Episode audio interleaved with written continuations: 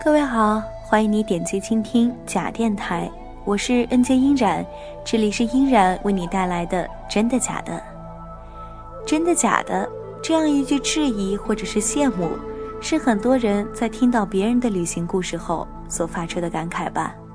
在之前的节目里呢，我也说过，我有一个小小的愿望，就是想去海边走走，吹吹海风，在海浪声下听着自己的节目。上个周末，我真的实现了这个小小的愿望。我和朋友一起去了大海边，我才发现，其实有些心愿真的可以自己去完成。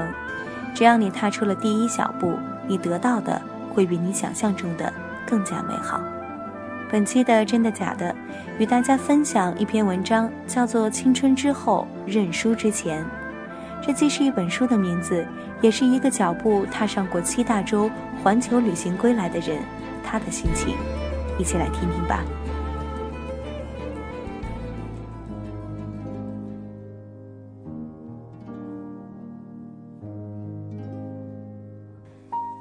记得去年七月是我三十岁生日，我来到澳大利亚，这是环球旅行的第七个大洲。远远超过我刚辞职旅行时的期望值。作为纪念，我在网上写下一小段日志：我的七大洲。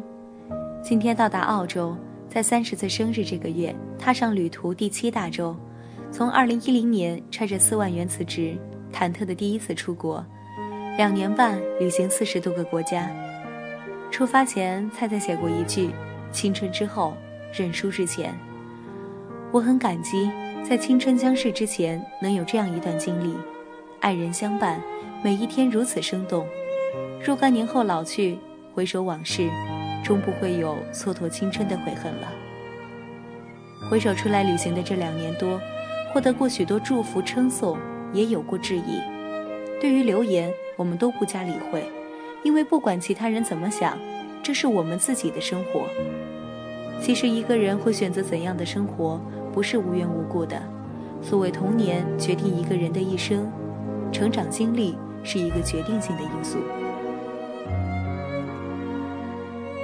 小时候，我随爸妈去珠三角谋生，在城里的小孩缠着父母买玩具时，我们和亲戚两家十几口人挤住在一间没有厕所的破旧平房里，拉撒只能蹲在屋外找个无人的角落。在城里的小孩向父母撒娇时，妈妈每天凌晨五点就要拖着抱着小孩到市场摆摊儿，我们只能睡在农贸市场脏乱的摊位下，因为相较之下，鱼龙混杂的出租屋更危险。在那种环境里，看到黑社会混混们火拼是常有的。记得刚到城市不久，就看到一个被砍得血肉模糊、眼珠爆出来的人死在我面前，那个画面在我童年的记忆中始终无法抹去。到九一年已经九岁时，作为外来人口的我没有资格在城里读书，才被带回乡下，成为早期的留守儿童。几年后，爸妈终于托关系在城市里给我找了一个小学，交了高额的学费，逢年过节还要去给校长和老师送礼送红包。一个在外谋生的小贩家庭是不容易的，在黑的方面要防范偷和抢，在白的方面。工商治安要不定期的去孝敬些钱，不给工商的钱，哪天他们就会像现在的城管那样把摊给抄了，或者是给别人开。成长的环境比较杂，我从小就喜欢认识不同的人，了解他们的故事。有一段时间，微博上流传一张照片，是城管当着小孩的面抄了他父母的摊子，小孩盯着城管们，眼睛露出了极度的愤怒。大家都抨击城管的行为，说看着小孩的眼神，谁能担保他长大以后会变成什么样的人？我每次在网上看到这样的事，也会很愤怒。在还没有网络的年代，我从小已经看到太多这样的事。我们奉公守法的活着，小心翼翼，终于有了钱，和同乡们一起在这个改革开放不久的城市买了一小块荒地，建起了一排房子。这是我从很小的时候出门，一直到我三十岁这年，我们家唯一住过一个不用交租金的房子。可惜念初一那一年，要搞文明城市评选，那年我每天在街上看到没有暂住证的外来工人被抓起来，像动物一样塞进后面带铁笼的小卡车上，当场带走，逐出城市。有一天早上，不幸也降临到我们身上，拆迁的开着推土机过来，在我们的房子前宣读了一个公告，然后就轰隆隆的全部推倒。我们全部家当和货物都埋在了里边我冲进去把我的小黄猫给抱了出来。那天我的眼神就和网上的那个小孩一样。推土机开过去，只是一下子就终结了一个家庭过去十年的努力，让我们开始未来十六年的奔波。后来大家去找有关部门和开发公司理论，对方就甩给我们几千块钱。在那个没有网络的年代，作为弱势群体。是没有任何话语权的。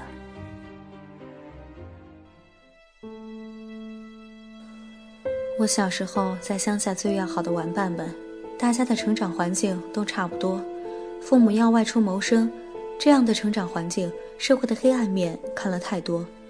他们没有一个人上学到初中毕业，甚至许多人小学也没有毕业。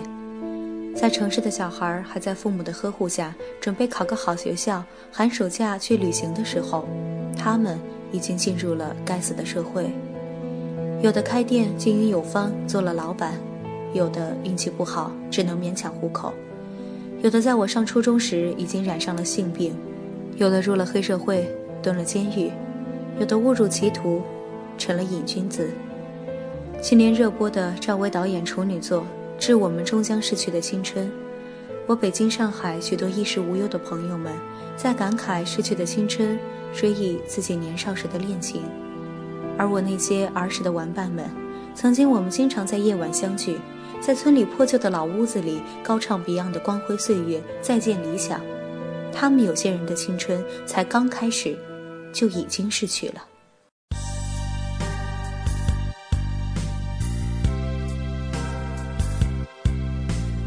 感谢我外公和父母不断的谆谆教诲，和鄙夷的把我叫做乡下番薯仔的人。我这个曾经令老师无比头疼的叛逆少年，在小学快结束时，突然有一天猛然觉悟，开始拼命读书。只过了半年，就从之前考试从未及格过的差生，变成成绩从未出过班级前三。记得九二年我在乡下读书的假期，到珠三角看爸妈。有一天去围观浩浩荡荡的迎宾车队，后来才知道那是邓小平南巡的车队。一九九七年他逝世时，我已经在城市里上初二，学校组织我们淋着雨听追悼会，我是哭了。不管怎么样，都感谢邓老，让我们有机会从山村里走出去。那之后的几个月后，我因为不是本地户口，以后很难上到好的高中。也没有资格参加高考，又得离开父母回乡下念书。虽然那年在城市里，我的成绩是全班第一。我尤其喜欢读历史和地理，常被老师批评不务正业。在长辈和老师心里，读好书才能出人头地。我只是喜欢在书里读到外面那个精彩的世界而已。我的房间里挂满了地图，我希望有一天可以进入马可波罗的世界，可以像玄奘那样沿丝绸之路西行，可以去看看库克船长探索的地方，那才是属于我的世界。虽然自己想读书了，但叛逆的性格还是改不了。因为讨厌去学校，从初三开始我就没有怎么去学校上过课，每个学期最少有一半的课是逃掉的。剩下的多半也是去教室里睡觉，白天晚上都跟还在上学或辍学的狐朋狗友们鬼混、飙车、喝酒，深夜自己回家看书自学。即便这样，成绩也一直名列前茅，拿过全省奥赛一等奖，校运会上拿的金牌最多，免学费保送了本地最好的高中。保送上高中那个暑假，我到城里和爸妈团聚。有一天我在外面玩，因为没有暂住证，被治安队抓起来。虽然刚初中毕业，还是被关到了拘留所里，和夜总会的女孩们、小偷抢劫犯们一起蹲在屎尿横流的狭窄牢笼，吃喝拉撒都在里边。就这样，只因为那可恶的城乡户籍制度，我在拘留所里结束了自己昂贵的九年义务教育。高中毕业，我上了一个本科学校，因为我是村里我们家族第一个上大学的。以我们客家人的传统，爸爸还特地回来祭拜祖先。族里的老叔公颤巍巍地连说：“来之不易，来之不易。”大学毕业后，我到珠三角一个城市的大型国企工作，虽然工资不算高，但生活非常舒适，有一帮很好的同事，上班时间短，福利也不错，老板也挺喜欢我的。而且自己工作赚了钱，利用假期开始背包旅行，三年里走遍许多省份，到了广袤的青藏高原和巴丹吉林大沙漠。来自南方山村的小子，终于感受到那份气吞山河的壮丽风光。这时，如果再找个老婆，供套房子，就是我爸妈几十年来唠叨着的理想的安稳生活，不用风吹日晒，日出而作，日落人未息。我们都不是富二代、红二代，和千千万万出身普通家庭、幸运的挤过高考独木桥的同龄人一样。大学毕业后，穿着西装套裙，挤着公交地铁，在城市的商务区有一张小小的办公桌，在远离市中心的地方租了一个小小的房间。我知道，在这个小小的空间里，社会为我们规定了未来的方向。我们会结婚、供房，然后拼命挣更多的钱，让自己的收入跑赢 CPI，让老人身体抱恙的时候负担得起医疗，让孩子吃上没有三聚氰胺的奶粉。然后我会被这一切牵着鼻子走，终其一生，沿着一条既定的轨道，面目模糊地走下去。而理想，只会是我在中年时挺着啤酒肚，在应酬的酒桌上不敢面对的话题，或是某个深夜里回忆青春的一声叹息。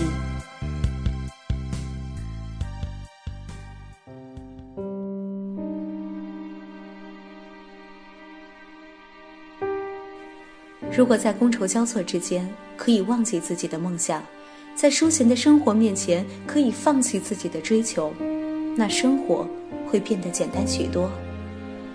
我却始终不能忘记想趁年轻出去看看这个世界的梦想，那才是属于我的世界。我们中国人追求为人难得糊涂，有句话说：当你认真的时候，你就已经输了。我做事却总是太当真。我在公司做农村和教育行业的工作，看到太多官商一起，名为解决三农问题，实为占领农村的市场；名为推动公平教育，实为瞄准家长的腰包。在一次向农村学校捐赠电脑的活动中，申请采购经费时，领导大笔一挥，用公司的报废电脑代替。捐赠仪式很大型，请来了上级领导、省里的媒体宣传报道，领导们眉开眼笑。仪式后到酒店里觥筹交错，总费用比送的电脑还高。那天在主席台上，当农村的小学生列队上来给我戴上红领巾时，我想起自己的童年，内心颤抖。我会得过且过的变成自己曾经那么讨厌的人吗？还是当初期望成为的那个自己？工作三年半。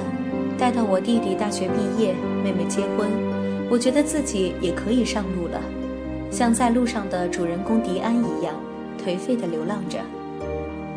啊，美好温暖的夜晚，月光如水，搂着你的姑娘，喝喝酒，说说话，简直就是天上人间。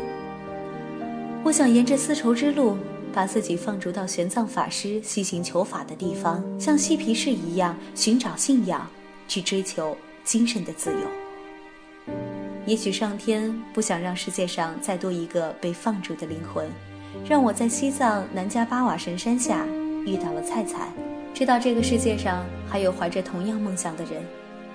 我们在五月天演唱会上牵手，然后一起走遍世界。我就像找到残缺生命的另外一半。如果没有菜菜，我也会去旅行的，但肯定不是像现在的样子。也许最后这个世界上多的是一个漂泊在拉萨的迷失灵魂，或是一个在果阿海滩沉迷于大麻的嬉皮。我不善于用言语表达感情，以前菜菜有时抱怨我，从来不和她说哄女孩子开心的深情的话。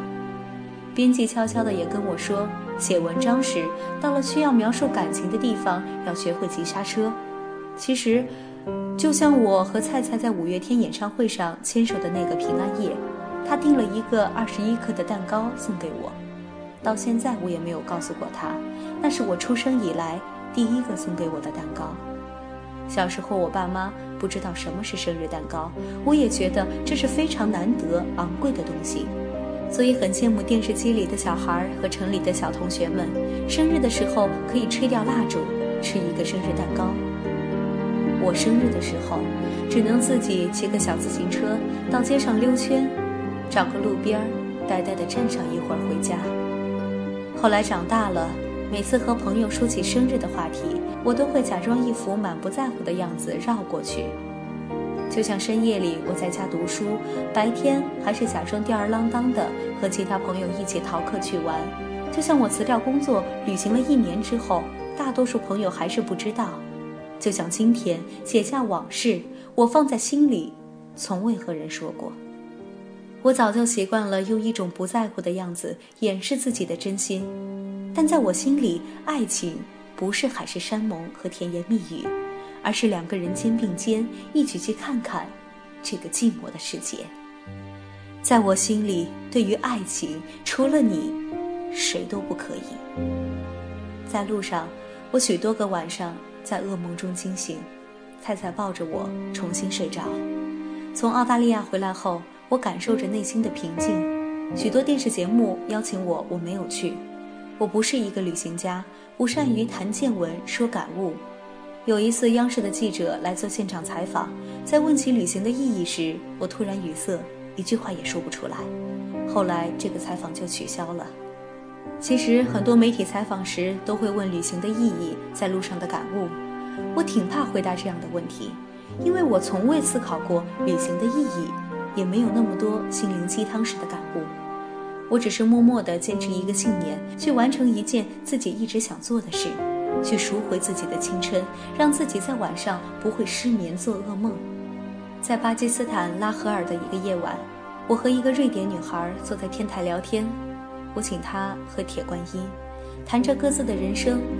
我对她说，在我很小很小的时候，家里穷，我经常光着上身，脏脏的，晒得很黑，在农贸市场里到处跑。那时，中国刚开放。有一天来了几个西方游客，他们抓着我拿相机给我拍照。而现在，我和你一样，在环球旅行的路上，就像在旅行中走过去，活下来，回头看，山河锦绣，过去那些曾经让你不开心的事，总有一天可以笑着把它说出来。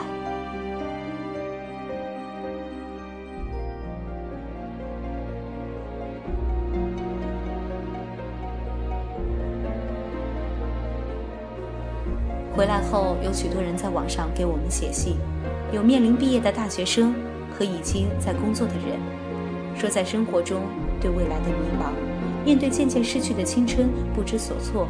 看到我们的故事后，也想不顾一切的去旅行，但又有很多东西放不下，不知道该怎么办。其实，谁的青春不迷茫？具体的事例我也无法一一建议，但请记着一句话。在悔恨代替梦想之前，一个人是不会老去的。只要初心不改，该来的始终会来。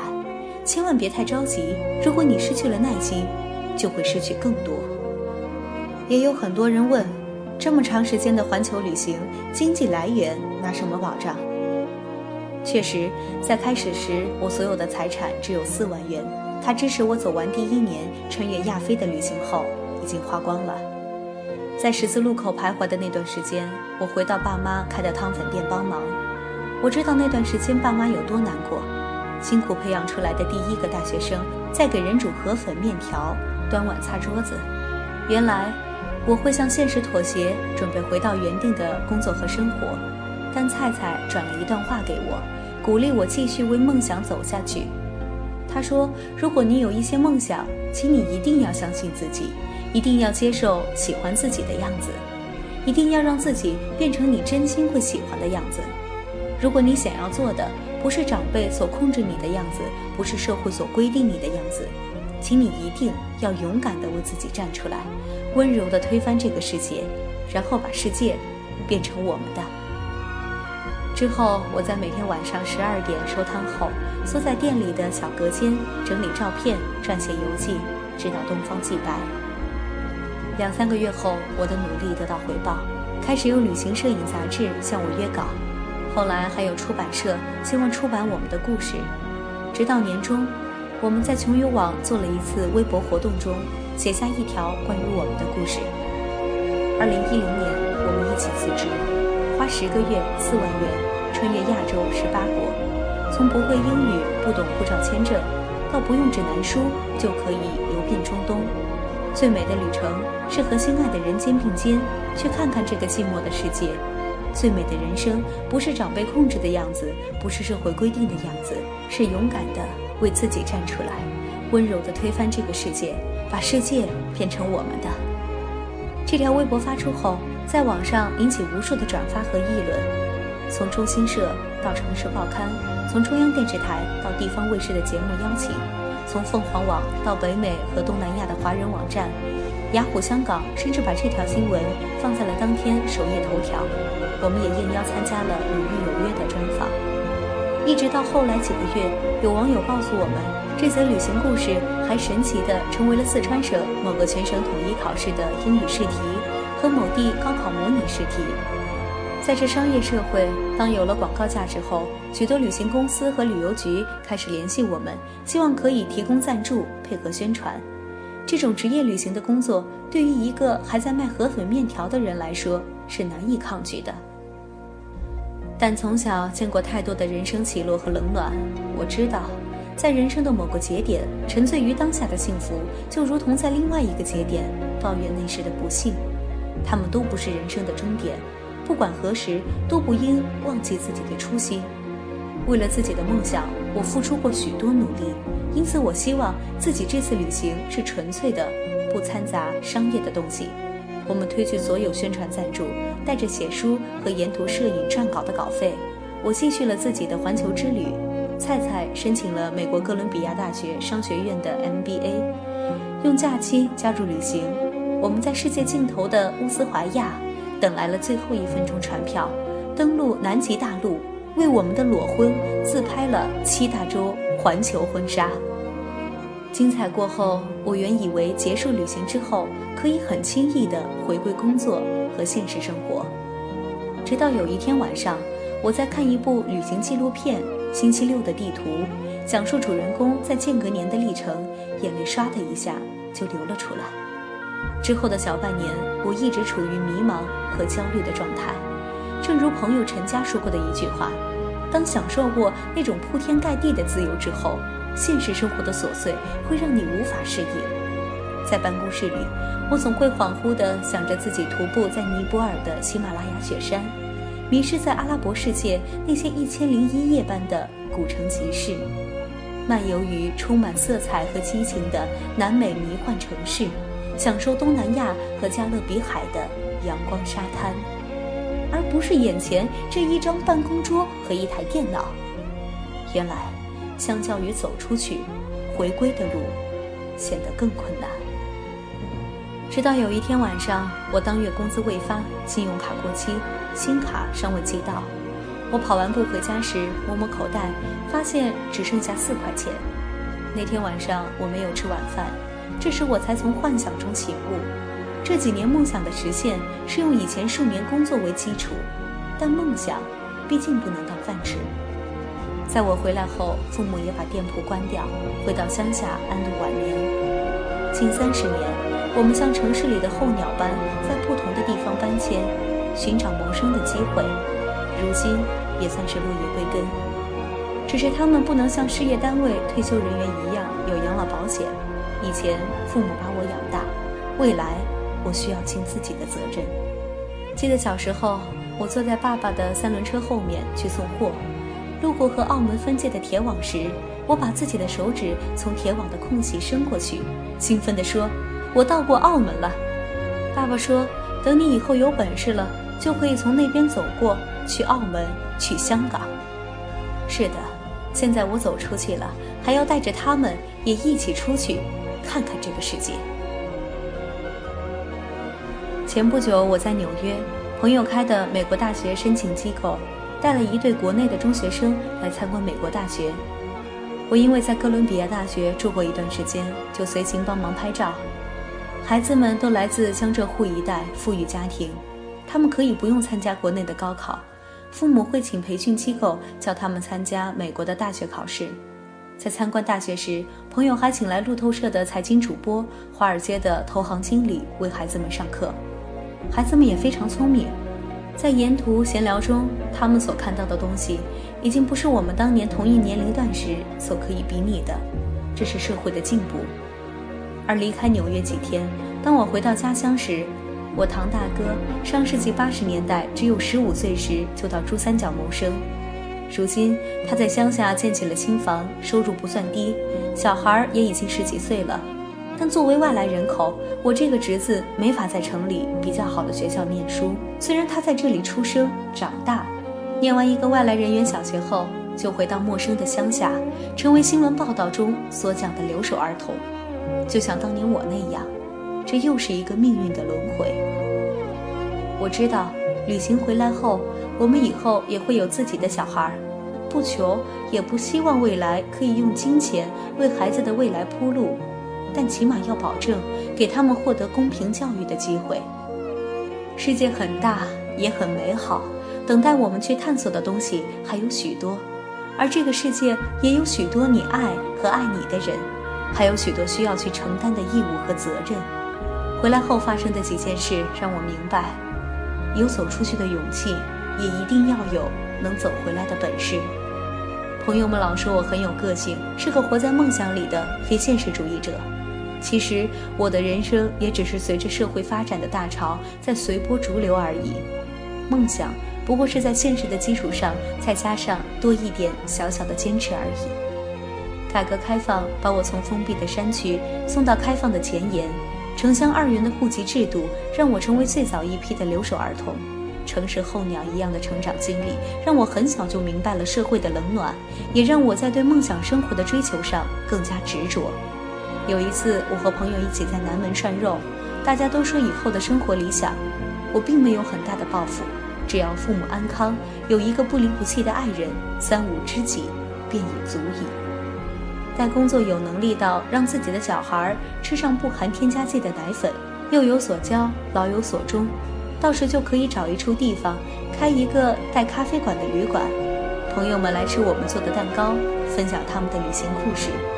闲暇时，我们在一起背包上路，春暖花开，劈柴喂马，周游世界。现在流行谈中国梦，国之梦想建立在家的梦想基础上，这就是我的中国梦。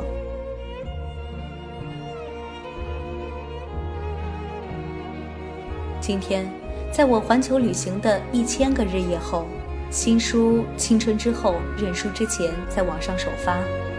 旅行就像打开了一扇门，让我看到了世界的多姿多彩和无限可能。菜菜给我写了一句：“七大洲并不是终点，而是人生旅途的又一个开始。”未来，我希望可以成为一个人文摄影师，用镜头去记录这个世界。新的目标同样需要付出新的努力。这几年，我在旅途中学习摄影，为许多杂志媒体拍过照、写过稿，积累了一些摄影经验。平日里，我在上海开设旅行摄影课，教授基础的相机操作和拍摄技巧。未来将会主要从事海外旅行婚纱的业务，以此作为我的收入来源，支持自己的梦想和家人的生活。接下来几年，我都会专注于摄影一件事情上。我不是聪明之人，喜欢一条路走到黑，相信只要找到自己的路，坚持下去，不三心二意。若干年后，总会略有成就。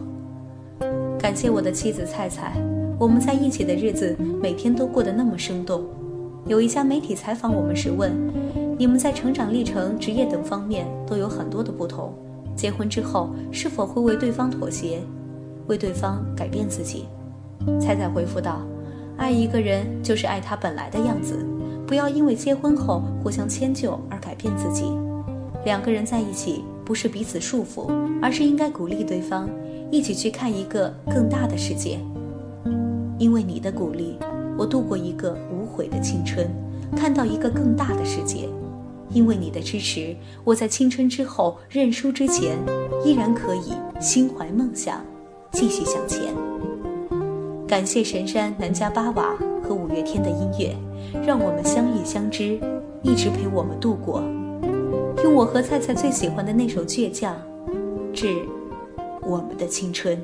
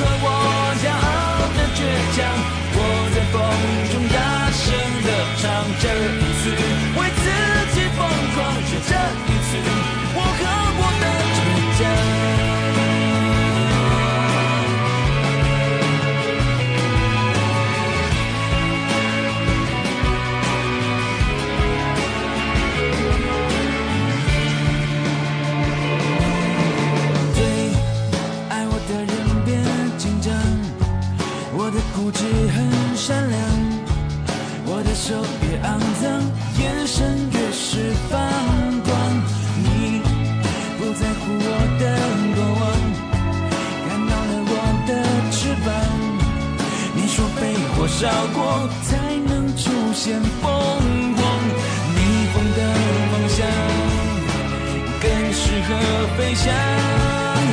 我不怕千万人阻挡，只怕自己投降。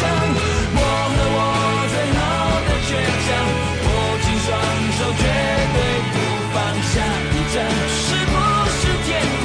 就算希望不能绝望。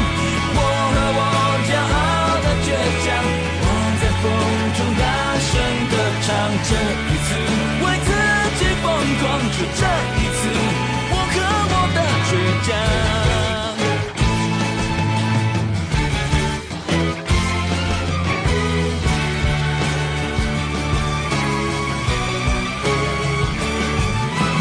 我和我最后的倔强，握紧双手，